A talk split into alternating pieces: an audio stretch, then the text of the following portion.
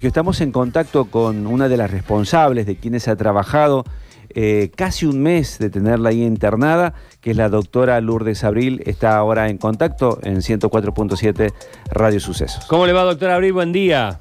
Hola, buen día, ¿cómo le va? Bueno, eh, contento porque estamos abriendo la mañana, eh, así como cerró la noche de ayer, la noche de anoche, estamos abriendo la mañana con una noticia muy linda, muy buena. Cualquier persona que se recupere de cualquier mal es bárbaro, pero una persona mayor, bastante mayor, eh, con algunos otros problemas, que se haya recuperado del coronavirus, para nosotros es una noticia hermosa para comenzar el día y ustedes han tenido mucho que ver. Es una noticia muy linda, la verdad que sí, estábamos ayer a la tarde, estábamos muy emocionados todo el equipo. Eh, esto ha sido un equipo, eh, digamos, fue una, tarea ardua eh, de un equipo grande de, de, gente de terapia, de enfermería, de gente de limpieza, el personal médico, el servicio de infectología, el área de nutrición. Eh, uno por ahí cuando atiende este tipo de pacientes siente que el distanciamiento es tan difícil, tanto para el paciente como para el profesional, y juega tanto el miedo, que, que, bueno, que eso hace que muchas veces los pacientes entren en estado de depresión y bueno, es lo que tratamos de evitar y fue una tarea difícil, pero bueno, con, con una victoria y con una alegría emocionante. Bueno, eh, esta señora estuvo por momentos eh, en un estado crítico que les hizo temer lo peor.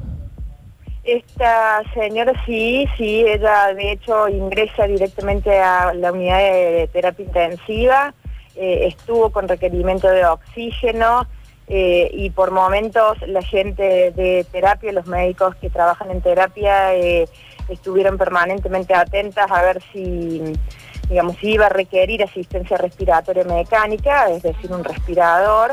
Eh, eso cuando el paciente entra en asistencia respiratoria mecánica, el pronóstico cambia, con lo cual tratamos de manejar mucho esa situación. Ella le puso mucha voluntad y bueno, por suerte pudimos evitar eso y que y que todo salir bien. Pero sí, sí, entró con, con, digamos, con todas sus comorbilidades, sus enfermedades, sus cirugías. Era una paciente de altísimo riesgo y cuando el resultado del test llegó positivo, medio como que uno se desinfla y dice, mm. no vamos a salir de esta. Pero bueno, sí salimos y, ella sobre todo que le puso mucha voluntad. Ah, mira, eh, ¿se sabe cómo lo contrajo? Eh, sí, eh, tuvo ahí eh, intervino mucho el, servicio de epidemiología de la provincia. ellos fueron rastreando todos los contactos. Inicialmente pensábamos que iba era la hija, que era la única conviviente de la paciente, que es la que salió a hacer en la nota pero a ella le hisopamos y nos dio negativo, lo cual creemos que puede haber tenido la enfermedad antes de ella y la negativizó muy rápido, eh, pero sí citamos a todo el nexo familiar y nos dio positivo a una de las nietas. Ah, bien. Una nieta eh, de alrededor de 20 años que había tenido eh, un nexo epidemiológico de viaje a Brasil y tenía un papá que trabaja en el área de salud, pero el padre era negativo. Doctora, em, bueno, la saludo otra vez, Luchi Ibáñez le habla. Doctora, em, ¿cómo sigue esto? ¿Cómo sigue la pelea?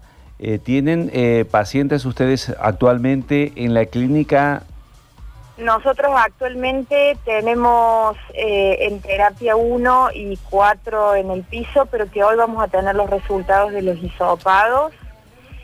nosotros manejamos mucho PAMI, con lo cual son los, pacientes de mayor riesgo. Eh, con lo cual el paciente que viene con fiebre, tenemos un consultorio febril al frente de la institución, donde si el paciente viene con fiebre y síntomas, eh, cruzan directamente al, frente de la institución hasta el consultorio febril, ahí se le hace el hisopado y si está en condiciones queda en cuarentena y quedamos telefónicamente y si no quedan internados dependiendo de si esté con complicaciones respiratorias o no. Si está en insuficiencia respiratoria, pasa terapia y si no, queda en piso. Nosotros ahora en el piso tenemos tres pacientes que fueron hisopados y estamos esperando el resultado. Eh, y en terapia también hay una paciente que está hisopada y estamos esperando el resultado que seguramente lo vamos a tener hoy por la mañana. Claro. Bueno, eh, igualmente, doctora, Rita se transforma en todo un símbolo porque pudo vencer eh, con la edad y con todos los antecedentes que tenía en un símbolo de esperanza para las personas que superan los 70, los 80 años.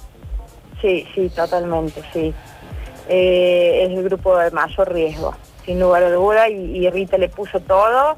Y es una paciente, como yo decía ayer, es una paciente muy querida por nosotros, porque es una paciente de muchos años afiliada a la institución, eh, que ha pasado por un montón de internaciones y cirugías, con lo cual cuando ingresó, todos dijimos Vadín Rita y Vadín Rita, y era paciente de todos, porque había pasado por todos nuestros consultorios, con lo cual eh, bueno, que haya salido adelante con toda esta situación fue una gran emoción para nosotros.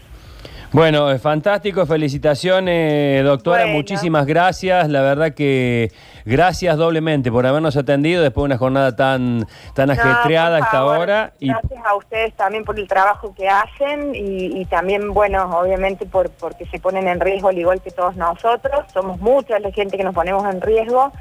Así que bueno, a cuidarse todos, los que se pueden quedar en casa, que sigan en casa. eh, y, y bueno, vamos a salir adelante. Un abrazo grande, doctora. Que anden muy bien.